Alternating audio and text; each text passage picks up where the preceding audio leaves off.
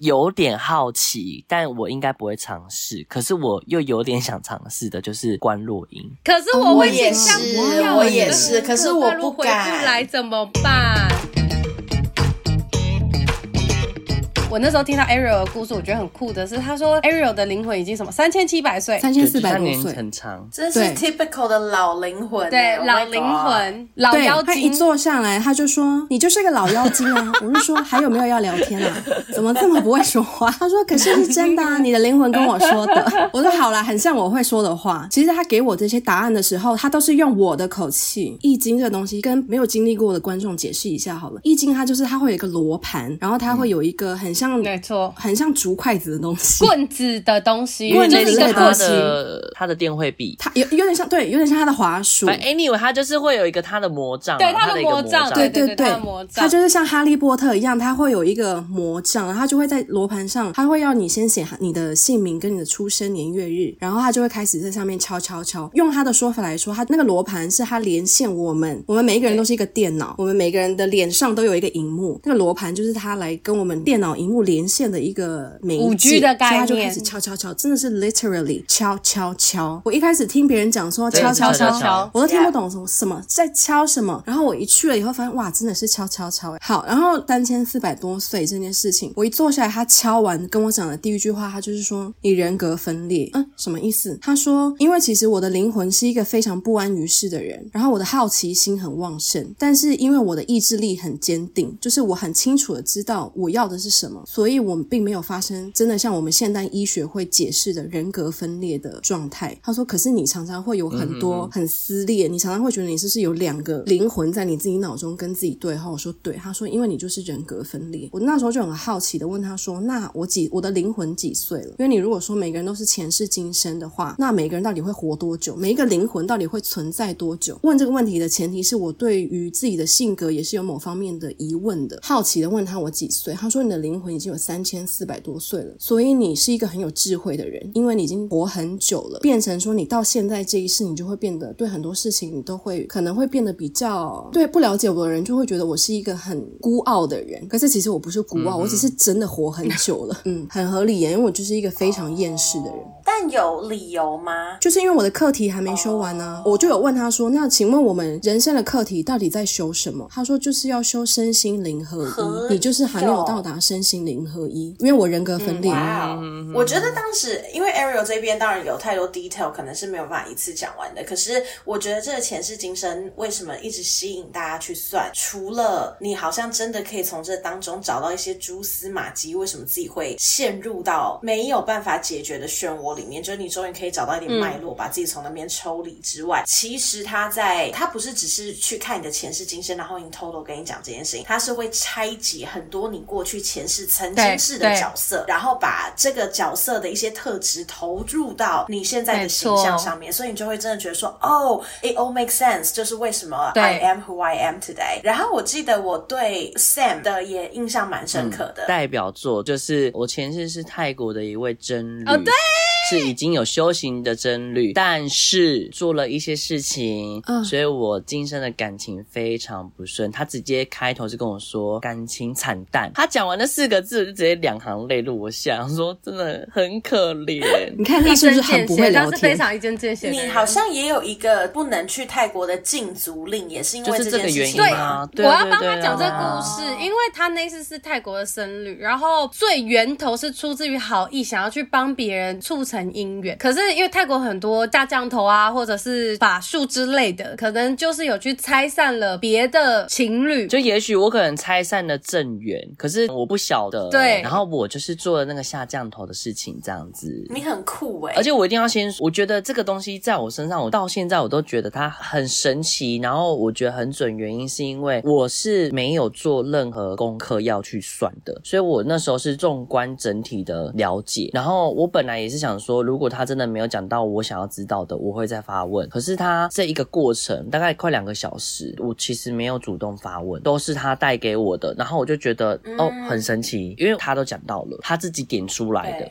包含说他那时候跟我讲说，因为其实我压根没有想说我要算感情，因为我想说反正我感情就这样子，也没什么好算的。然后他就说，嗯，那帮你看一下感情的部分，然后就这样一样敲敲敲敲敲敲，然后敲敲就说感情哦，感情惨淡。然后我就想说什么意思？然后他就特别强调提醒我说，所以我这辈子就是尽可能不要去泰国，就是不要去泰国。然后听到这的时候，我整个就是鸡皮疙瘩，因为他跟我说，如果我去的话，我就是会有所谓的冤亲债主，就会有修 cam 贼要还这样子。嗯，我都没跟他说，我当下的鸡皮疙瘩，因为我才在那那一阵子没多久之前，我才去泰国玩。然后去泰国玩的时候，而且那是你第一次，也是唯一一次去泰国。对对对，但是我真的，我跟你讲，我发誓，我就是很喜欢泰国。我一去哦，我就是有种家乡的感觉。我觉得我好像没有出国，因为你曾经是那一世的人，我就是回家。Annie，我就在那边发生很惨，就是呃，我就食物中毒，对，他理应是食物中毒。然后我因此，我为了回台湾，嗯、我在我直接挂急诊住一个晚上，我花了快六万块台币。然后我大概三四天都没出去，都在住的地方，因为我没办法出门。小 cam 贼啊，小 cam 贼。可是泰国真的很好玩，泰国很漂亮，我还是会想去。哦。那 Ariel，你讲一下你你有什么故事？哦，他跟我总共讲了四世。我曾经有一次是埃及艳后身边帮他做手部保养的人，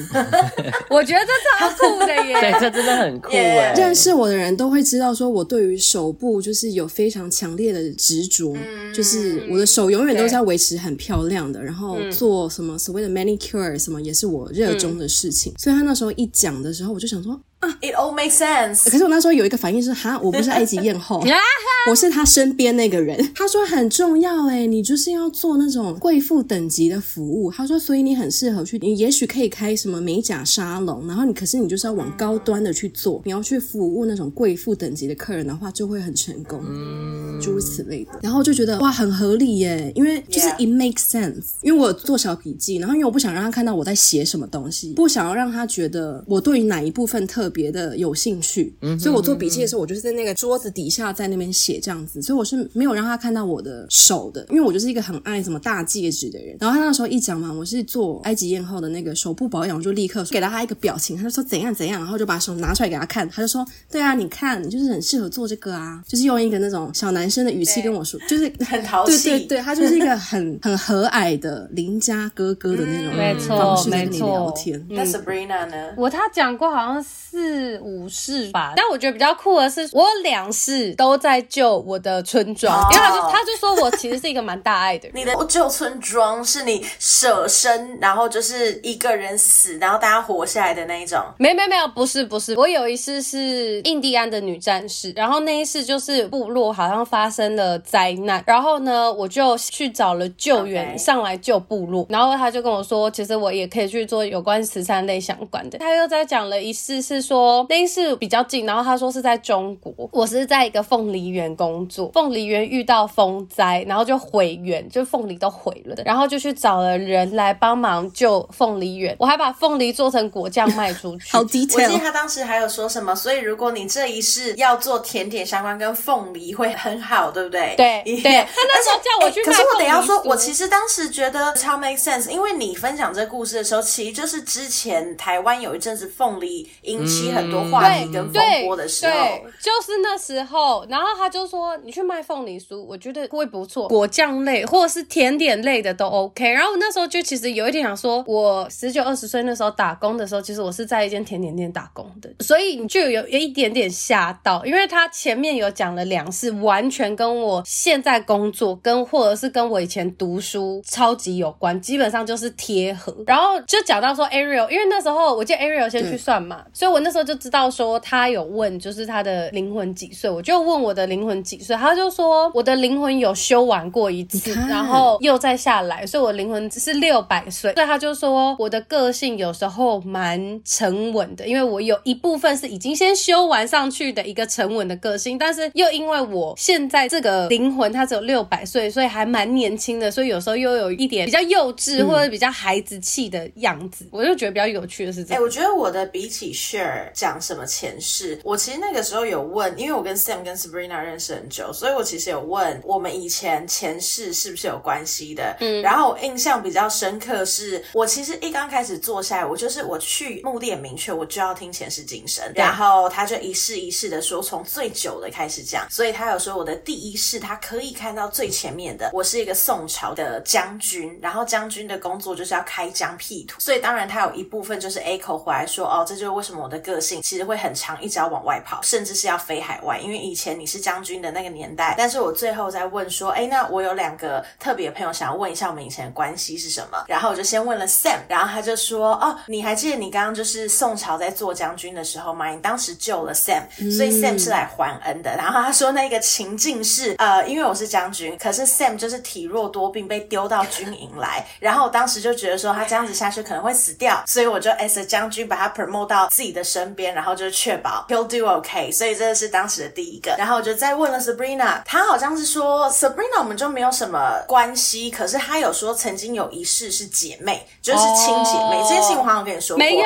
他是为了要录节目所以保留，所以我掰出来的。对，没有啊，真的，我记得不记得。然后他那时候就有讲说，所以你们这一世应该会是还蛮好的朋友。我就说好归好，可是因为我跟 Sabrina 不是特别热情的那种人，坦白讲，我们有一点偏理性。然后我就说，就我也没有觉得好到说我会觉得我们好像前世是亲姐妹这样子。他就说哦，没有，可是你们相处关系可能就会是把对方都放在心上，因为他觉得是曾经是亲姐妹这件事情，不代表你这一世一定要是多黏在一起才可以展现这样子的关系。你们很有可能只把彼此放在心上，嗯、然后都很看重对方，就是这样子。嗯、然后我就额外延伸问，接下来要讲这个 part，我必须要先强调，我认为是这个易经老师为什么那么让我们 buy in，又为什么他为我们那么解惑一个很重要很重要的环节。那个时候我就延伸说，哦，OK，那既然我们以前是亲姐妹，那我跟 Sabrina 适合一起合作吗？就是工作，因为我记得我们很久很久以前还是很小的时候谈过，说要不要合伙做一些事情。然后就算 along the way 长大，其实还是有在谈这件事。我就说那适合吗？然后他给我的回答完全不是是或不是，他的回答是 By the way，对不起，我在讲他的回答之前，我先说，因为我个人就是爱算命的重度爱好者，所以其实我在很多的紫微斗数或算八字，我都曾经被告诫说，我没有问，但他们都会告诫说，不要跟朋友合伙，你不要投资，甚至我们有过一个很相信的塔罗会算塔罗朋友，他也说过，就是你不要投资，他们都这样告诫。可是他，因为他会害别人。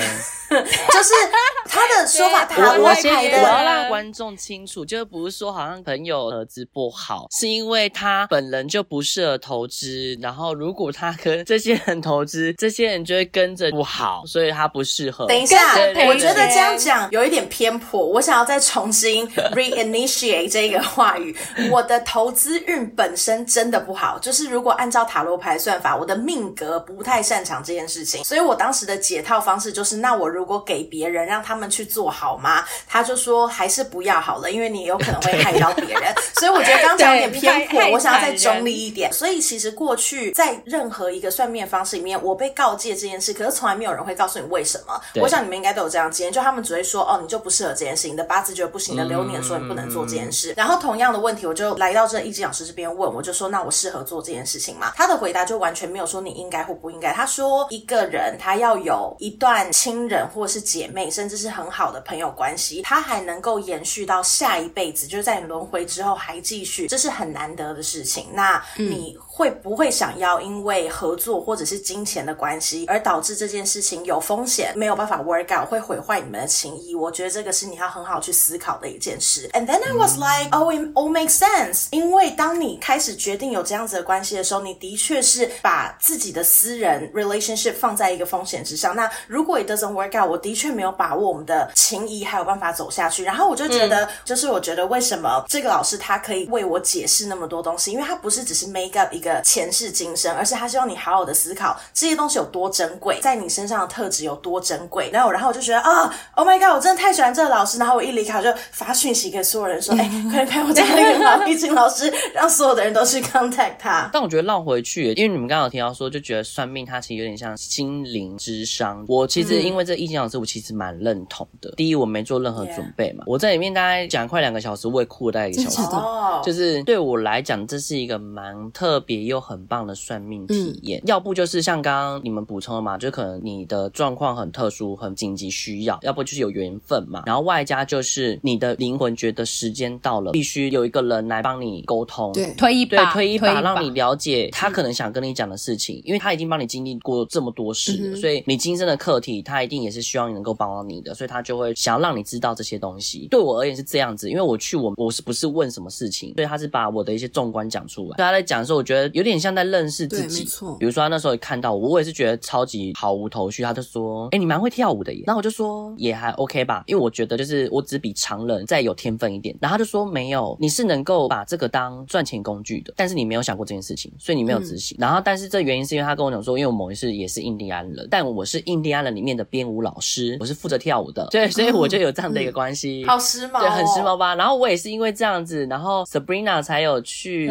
问说我跟他的关系，因为他有提到他也是那个印第安人嘛，对。然后老师又说我跟他不是在那一世相逢，嗯、也不是那时候认识的，纯粹只是在某一世的时候，我是他一个体弱也是生病的妹妹，妹妹，对，体弱多病，一次身体都不太好，对啊，都不是太好，很不强壮，就觉得蛮蛮棒的啦。对我来讲，觉得有去认识到自己多一点。哎，我那时候觉得很神奇的，除了我，因为我那时候就问工作，一方面也是想要问他说我还有没有出国的机会。然后那时候就又敲一敲，敲一瞧，他就说：“哦，你就是适合待在国外的人啊，因为你前世都没有亚洲人。”他说：“只有唯一的一世，我曾经是一个日本人，除此之外，我都是西方人。”他说：“他说，所以你的你的命格跟你的灵魂都是属于国外的。”然后那时候一听到就说：“好，回家立刻订机票。” 然后那时候还顺便问了感情，因为那时候感情就是到了一个分水岭，就是你你很稳定一段时间之后，你也会就算我没有要追求家庭，可是你也会想要知道说，那然后呢？然后他就有说：“呃，我跟哎现在是先生，就是当时的那个男友，我们是上一世的时候认识的，like right before 现在这一世。”他就说：“你们两个那一世都是非洲的土著，不是那种什么 African American，我们两个就是 African，然后是在部落里面的那种角色。”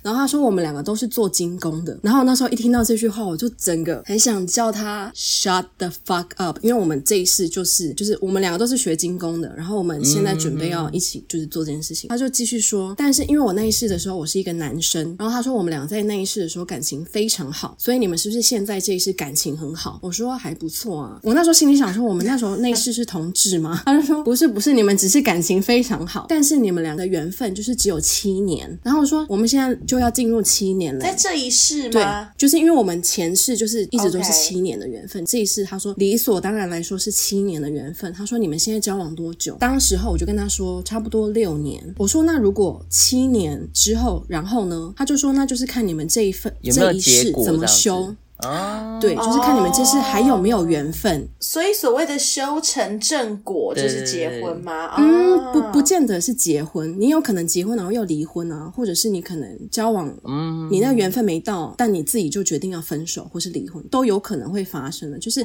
它就是一个棋盘理论。但是如果你这一世如果修好的话，你就今生课题少一个耶。对啊，对啊，你下辈子就是更轻松哎，对不对？我说，所以七年以后会怎么样？他说就是看。你们这一世怎么相处？你们这一世的课题是什么？他说，但是保证会至少会在一起七年。他是一个开放式的回答，他并并不是很果断的，像很多可能大家听说的算命，他就是会告诉你说，哦，你几岁几岁的时候会怎样怎样。没有，他会告诉你说，确定了就是这个，然后之后的发展当然还是靠你们自己。所以爱情长跑的人有可能也是前世有过缘分，然后只是像你们一样，对到了前世那个时间点之后，向左走向右走，没走成功这样子，要么。就是修成正果，要么就是没走成。他有可能像那种古装的连续剧演的啊，就可能他们真的也是七年，然后七年的时候就是可能修行武功的时候被杀死啊，然后就说我们下辈子再见，然后就是下辈子就再修一个正果。但他到下辈子，所以是也真的有可能会发生。对呀，对对呀，你懂我意思吗？他们 我下辈子还会认出你。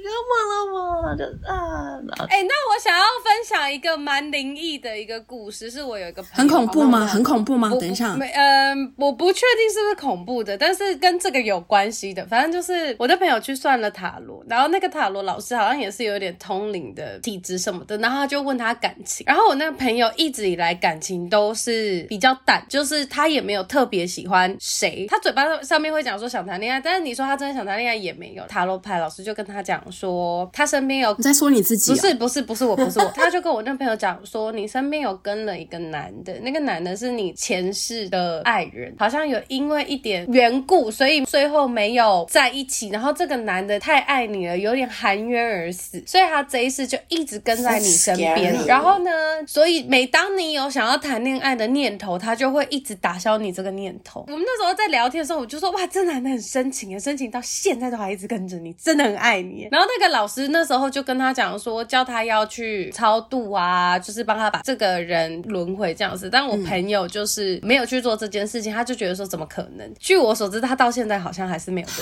象。他是牡丹吗？好像是。如果是我的话，我就立刻去处理，嗯、因为毕竟我就是一个性女啊，我就会立刻去处理，马上解决掉。那请问你们呃，性男性女们，你们还有什么想要体验的？除了我们刚刚前面有讲什么鸟挂、什么乌龟挂，我们现在主持人换人了，主持人，因为我看他刚刚好像在滑手机，我没有在滑手机啊，我一直都在摸我的指甲油，不是擦指甲油，你很优秀哎，你很棒，你去擦，我允许你，不是我在拿掉我的指甲油。哦，可以，我允许你，任何跟手部有关的，你看我的掉了，好了，不用看了，掉了就不用看了，还是要回答他的问题，有什么想要体验的？我个人好奇啦，我很想要，你知道那个什么，就是他可以照一张你的照片，然后他可以看到 the color of your aura，可是看到之后要干嘛？I'm just curious，I want to know。这个它会有点好像是显示你现在的状态。对，我有一个朋友的前男友，他是看得到颜色的，然后他看得到颜色这件事情是我点他的。那时候他们两个刚交往的时候，然后我们就有一次出去，然后在路上遇到一个朋友，他们就在旁边聊天，然后我就陪他前男友在旁边聊天，我就说，你不觉得这个人身上有一个光？我觉得他身上有一个紫色的感觉，他给这个人给我的感觉是一个很紫色，很有妖气。妖气，对，就是，可是紫色哪里对不起你？不是坏的，是你你会觉得他是一个很神秘，然后是有一点点我不知道怎么讲，女巫感，女巫感吗？你知道就是神秘的感觉，神秘的感觉，就是有一个神秘的感觉。然后他就说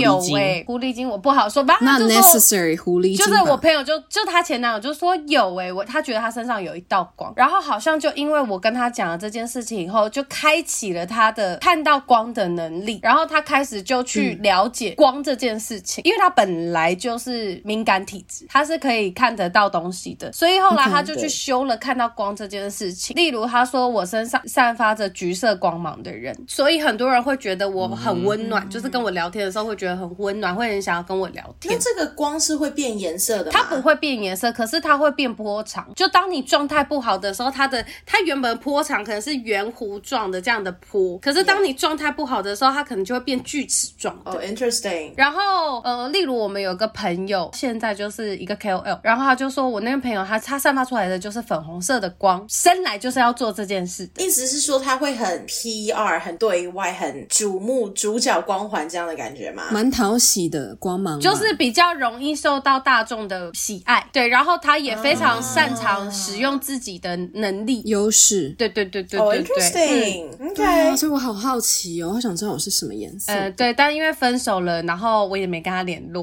就有点也没办法帮你解决这件事情。但他后来就有去修色彩学了。他那时候有时候见到我之后，他就问我说：“告诉我最近你喜欢的三个颜色。”然后他会讲的蛮明显的，有点心理学的概念。对对对对对对对对对。哦，我个人很想要体验那一种手相或者是面相，因为这个东西其实很多人提过，但 surprisingly 我们好像从来都。我最近喜欢紫色、绿色。我我们不会解颜色，抱歉。谢谢。突然想跟大家聊一下，谢谢你这个 useless information，Thank you。不客气。哎、欸，可是我从小到大，我人生最好奇的算命是摸啊，这些太多肢体接触的我都不想要。我真的很好奇，因为现在好像很少有摸骨我真的有朋友发生过，在火车上，一个北北跟他说他会摸骨，然后就一路摸到他的胸部上面。啊、I was like, I don't know how she let that happen, but yeah。可是摸骨好像我之前听说只有摸手、啊，通常只有摸手。我知道他的 process 是，他会说他说要摸他的后脑勺，看他的财库还是什么，还是本命之类的，然后就顺着他。哎，不要给人家乱摸了。哎、欸，我突然想到一件事情，我觉得除了不要给人家乱摸之外，也不要乱给别人算命。对，就是说路边哦，对，路边路边不请自来的。我跟你讲，我跟 Sabrina 有一次就这经验。然后这次经验之后，我觉得我就是人生好像就有点从那一刻开始，我觉得一切一切都不顺遂。就是这故事就是我们在在信义区哦，然后那时候因为我刚好下午没事，我就刚好在信义区，所以去找他，然后我就想说我们就在下面见个面聊聊个天这样子。然后我们在聊天的时候呢，就突然就有一个穿着西装笔挺的男生，他拿了一公事包，他看起来也没有奇怪，但他就是一个一个阿伯，呃，叔叔啦，姑称叔叔，就大概四五叔。四五十岁的叔叔的样子，这样坐在我们旁边，然后突然他就突然开口了，他说：“哎、欸，我刚好是来这个办公大楼上面帮他看，因为类似看风水这样，就也是用一个就是啊，那我帮你有缘，帮你们看一下。”然后他就先看了 Sabrina，然后就看他说：“哦，看起来面相啊什么好像都蛮好，叭叭叭就 OK 啊。”他说我是三旺，对对，就他都很好，什么是三旺？就是会旺家里呀、啊，嗯、然后会旺夫、旺家庭、旺夫、哦、旺子，对，他就是这样的一个体质，这样子。对，然后哎、欸，欢迎大家私讯我们。要 Sabrina 个人联系方式，直接向他会忘你，对对，他会忘你，但是希望你的条件是可能很有钱，但是可能你可以上偶，上偶，上偶或离婚，偶哦，OK OK，对对，他 OK，他 OK，上年纪的那种丧偶，丧失伴侣丧偶，丧 OK OK，got it，对对对，然后因为刚好那个 Sabrina 她就是有点下来太久，她就要上去了，然后就顺理成章换我了嘛。大叔看到我之后，他就看着我，他就这样子，他说他其实你你运势蛮。好的，可是啊，你有没有感觉到你额头这边黑黑的一个雾这样遮住，就把你的太阳都遮住了，所以你就运途不好这样子。可是我当时想说，没有啊，我觉得我蛮 OK 的啊。然后他就跟我说，好，我跟你讲，我这边给你一个东西啊，你就把它带在身上这样子。然后我就说，哦，我就有点要收不收，不是你也不知道该不该收，我就想说我不想收也不是啊。然后他就他有点就有点情勒的方式，他说，啊，你知道这种东西帮人家算命哈，就是也是有点泄露天机，不太好。所以我还是要跟你收一点费用，这样。然后你给收费用，对，我给了。问你上次你给心意就好。那我跟你讲，我身上就只剩一千块，你要我怎么给？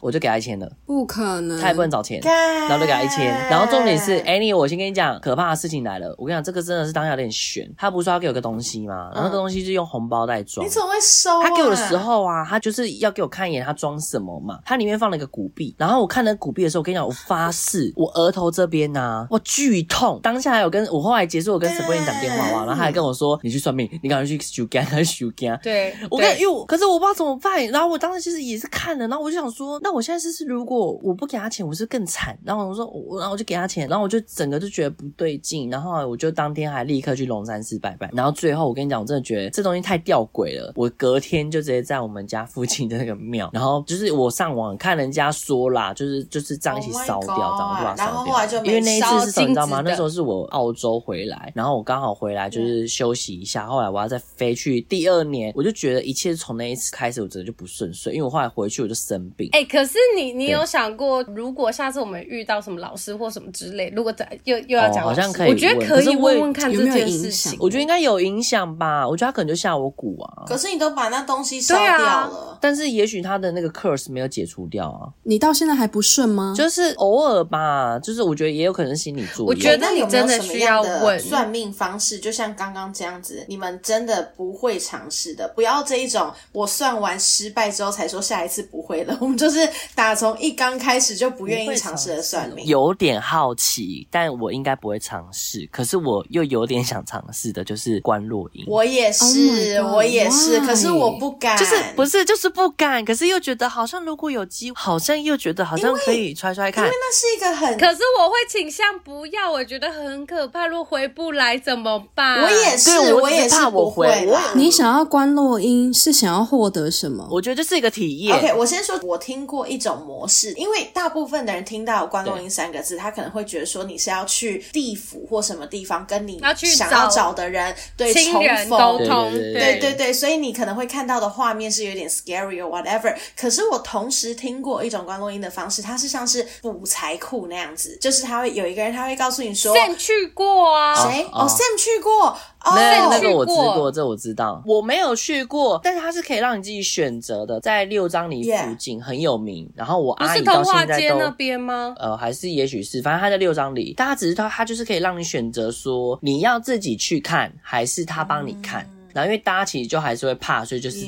他看就好，Yeah. 而且不见得你要看你可以看，因为也许你体质不到。Oh. 你就是。可是我觉得也要跟大家解说一下，他到底是看什么。就是就网络传闻，他是一样用关落音的形式把你蒙起来之后，对，他就会让你进到一个像是自己的，我不知道那叫财库还是对元神宫，元神宫。对，那当你进去的时候，你可能就会看到一些，比如说漏水的水瓮，又或者是你知道已经有破洞的一些什么东西，他就会跟你说，好，现在这这些东西你要补起来，然后你的命就是才会比较圆满一点。我当时就听到这，我就觉得看那太神了。但是关洛音有一件事情，我一直没有办法理解，是为什么画面都要那么可怕？因为我想你们有听过有人去叙述他们看到一些什么东西，大部分形容词都是黑黑的、很暗，然后怎么样怎么样，然后有点破败之类的。可是我想说，为什么没有人像金发尤物的电影一样进去之后全部都是粉红色？没有 Sam 的妹妹就是好的呀。我觉得也合理啊，你就是用一个红布盖起来啊，你看到要是黑的，不然是什么？就我以为它会是一个很漂亮的地方啊，像天堂一样。可是没有没有，我我觉得可能也许是我们能力值，因为我这样讲好了，就是我们全家都有去算过元神宫，我觉得元神宫是一个很特别的东西，可以去看看，很有趣。但你可以因为什么是元神宫？元神宫它就有点类似像是这样解释，有点像是你灵魂住的地方，它会影响到你的一些事运势这样。你那个三千四百岁的灵魂对对，他住的地方，我跟你讲是这样子这样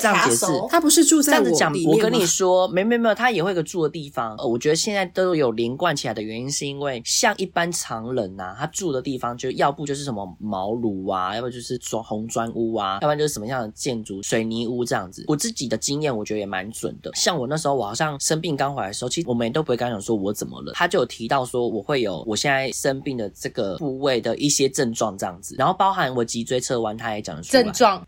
对，因为他说，嗯、他说你每个人他去去帮你看呐、啊，是看你的住宅之外，嗯、你的住宅进去之后，他会看你里面的摆设，我会看你的米桶有没有米，因为米桶等于是你的财库。如果你的米桶没有米，他帮你补点米。然后或者是比如说你的家真的太破烂啊，或者是你的工作桌，工作桌等于是运势那个事业，然后可能你的工作桌非常的不好啊，他就帮你整修一下。然后你外面每个人外面都会有一个植物去代表你自己，就是你可能是树，嗯、然后那个树的长的状况啊，或者它什么树，它是什么品种的树都会有差。嗯、我记得我是红砖屋，就是蛮一般的，然后跟我是茄冬树，然后但是我茄冬树就是躯干是比较弯的，所以他就直接点出我有脊椎侧弯。什么？通常因为我们我自己身边的亲戚家人去算，都是听到大同小异，不是红砖屋就水泥屋啊，这样子诸如此类的。可是我本人的妹妹的那个元神宫是厉害到连那个师傅都惊讶，多厉害！大家都说他说哇，这个是你们家的谁啊？因为有是我们。代表他说：“哦，那女儿哦，你女儿运势很好啊，不用担心她啦。她有在修行，她修好几辈子了。但我不得不说，我妹的运势真的蛮好。”她说：“我跟你讲，你知道我现在在哪里吗？我站在这个门口啊，它是一个铁门哦。啊，我现在那个铁门打开了，嘿，我还在走路，因为她住的是豪宅。豪宅对对，他说我现在才到喷水池而已，她一定是前几世都有做功德，所以她积的阴德很好。真的假的？我得说，Sam 说的这一席话完全点。”破我一些事情，是因为我一直觉得，你如果做了那么多的好事，这些东西 eventually 到底要去哪？就是你修那么多东西，累积去哪边？如果我现在可以 visualize，它可以让我去住在 Beverly Hill，我的灵魂就是会住在 Beverly Hill，then fuck yeah，我要做好事。我跟你讲，可是我忘记是 Sam 还是 Samantha 跟我讲过一次，就是他们就是说我到底为什么这次要修？我这次修了，我这一辈子也用不到啊！我为什么要让下一辈子也用得到？我本人，我本人，我就这么愤世嫉俗。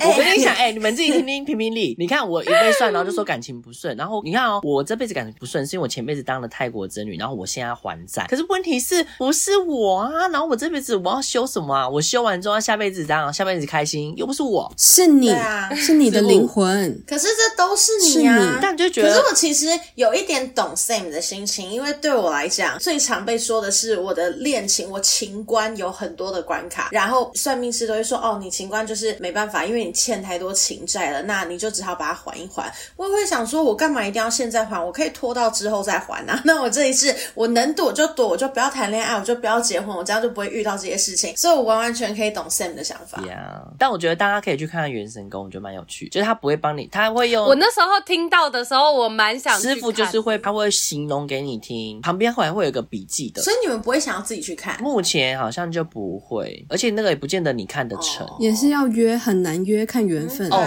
他超难约，他非常难约，他只能打电话，然后他固定好像就是每个月的几号那一天可以打电话，就是要狂打的那种，你绝对不能停。他通话之后你就继续打。哎、欸，可是如果你真的去做过这件事情，那 obviously 你也被补起来了嘛？你真的觉得补完之后顺利很多吗？因为我很久没去了、欸，可是我我记得他们都有给一个类似的。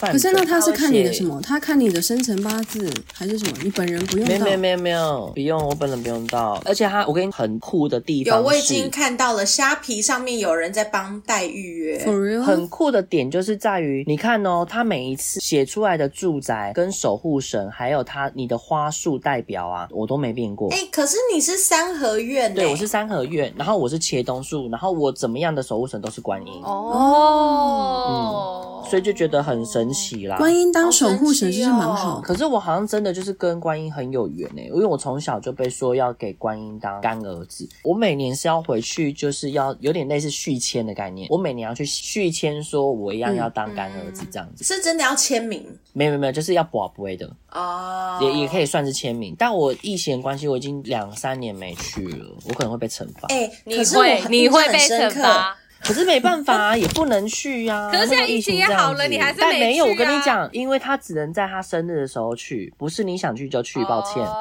我有一个很重要的问题想要问大家：你们觉得听了那么多的算命之后，很客观的说，听完的你们，你们觉得是有被影响的吗？还是你们是影响？我所谓的影响，我来 define 一下，就是你所做的决定，你真的最后行走的方向都有照算命老师多多少少给你的建议，还是你真的是 hands down，就是 doesn't give a fuck，我只听来当做一个参考，可是 I'm gonna go my own way。你们会是哪一种？我觉得我会参考，但是不会这么的完全照着他的剧本走啦。嗯，可是会把它当参考值。我觉得就像 Sabrina 讲的，就是我听我想听的，跟我能够做的嘛。我总不可能他跟我讲那个，我就是做不了的，然后你就叫我去做，那我我就也做不来啊，嗯，我也可能做不开心啊。但我觉得可能会有所尝试了。What about Ariel？我就是比较相信，我就是刚刚有提过，就是棋盘理论。我对于生命的想法就是棋盘理论。未来是确定的，但是你可以选择不同的方法到达那个未来，就跟下棋一样，就是棋盘的规则是固定的，嗯、但是你可以选择你要下哪一步棋，是你自己可以决定的。然后像我刚刚前面有提说，刚刚什么易经老师跟我讲的那些东西，其实是跟我原有的状态就不谋而合的，所以并不是说我听了他说的话以后，然后我去走他给我的方向，并不是。所以我是觉得，你生命反正你就是做好你该做的事情，比如说每个宗教跟什么，他都跟你说要行善，可是这件事情其实跟宗教无关。因为行善本来就是一个做人基本的 moral 吧，就是你不需要借由任何的宗教来告诉你这件事情。嗯、那我觉得我是相信业力结构的，就像比如说你就是要行善积德，这样你之后你的灵魂就可以去住豪宅。这件事情本来就是身为一个善良的人会选择去做的事情。所以如果今天你像比如说易经老师跟你提醒的那些东西，如果今天他真的就是你会修到的课题，你不管走哪一个方向，你都会遇到同样的问题。比如说你去做，你去卖凤梨，或者是如果这件事情真的就是你人。生会发生的事情，你现在去做，跟你十年后去做，你就是会去做这件事情，只是先后顺序的差别而已。就其实对我来说是一个休闲娱乐。嗯，那时候去易经老师，或是呃，我想要知道我的我的颜色是什么，其实就对我来说，我就只是好奇。所以我不管指令也好，建议也好，就是我想怎么样走，我还是会照我的想法去走。嗯，我觉得我也是这样子。当然，就是如果说他跟我说，哦，可能随便讲好了，你这个月会比较好，你这个月可能要多注意点什么，那我可能就会稍微多注意一点什么。可是，例如像是他可能就跟我说，你只能跟这个人交往，或者是说你只能做这个工作，你不可以离开这间公司或什么的，我就觉得说，可是我今天就是不爽这间公司啊，那我为什么不能离开？哎，你如果做这件事情的时候，你会心里面有多少一点点犹豫，说，啊，可是老师说不能这样做，我会先想。说，哈老师说不能这样做，但算了，我自己心里舒服，或是我的状态好才是更重要的。因为如果我的状态不好，我觉得尤其是这两三年，就疫情之后这两三年，我更在乎这件事情，就是我自己到底好不好？因为到底为什么要为了这间公司卖命，然后卖成这样，然后我自己情绪、身体什么状态都不好。我觉得这个对我来说很像，呃，那个叫算命改名字一样，就是其实我是不相信算命改名字这件事情的，因为我觉得你今天就算名字改了，但是你人、你的性格没有改，那还是一样。哎、欸，可是你知道怎么样吗？在场三位都改过名字，真的吗？只有除了你之外，在场三位都改过名字。我们也就四个人。Ariel 没有改改过吧？我没有啊，我是原生名字。可是我就觉得这种东西真的很悬呐、啊，因为你看我我是出生，我会改名字是因为我出生的时候都在住院，老师就说要改名字，跟要去当观世音菩萨的干儿子。嗯，我因为这样子，我小时候就身体就好转，然后就出院，所以这种东西就真的很悬。我是真的对自己那医院是有印象的，但是没有太多印象，因为我基本上都在插管，所以是很严重的那种。哇，嗯、大概到五六岁的那种。但我觉得这样子，我们今天其实是大家蛮有共识的、欸，就是玄妙的事情，不管是鸡桶，不管是元神功这些东西，你没有办法 deny 它，所以我们不会完完全全说它不存在，或者是这件事情不是真实的。However，你不用让算命的人 define 所有你接下来要做的事情。I think that's pretty legit。这听起来是一个非常健康的结论，所以我们谢谢大家，Thank you bitches。随便搜一下尾，因为然后时间很赶了，必须要赶紧 wrap up，快很准哎，虎头蛇尾啊，这会很收尾吗？因为是真的聊蛮久，是渔夫吗？哎，这个就是我们就是渔夫啊，就是渔夫。抱歉，我们就是没有，而且因为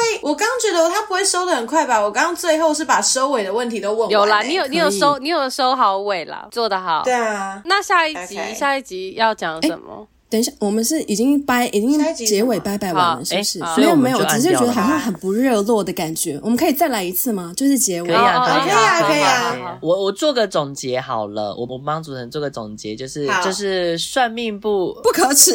算了，对不起，你做总结。剪进去，我刚刚剪进去。我刚刚其实 it's okay，我刚刚有下一个尾，然后我想一下，我可不可以把它接起来？好，所以我觉得我们今天有一个蛮健康的 ending，就是我们没有办法 deny 这一些很神奇事情的存在。However，我们也不用让算命师掌控着我们的人生方向，我们不用太取信于他，好吗？所以今天谢谢大家，Thank you bitches，Thank you，bye，拜拜，bitches，拜拜。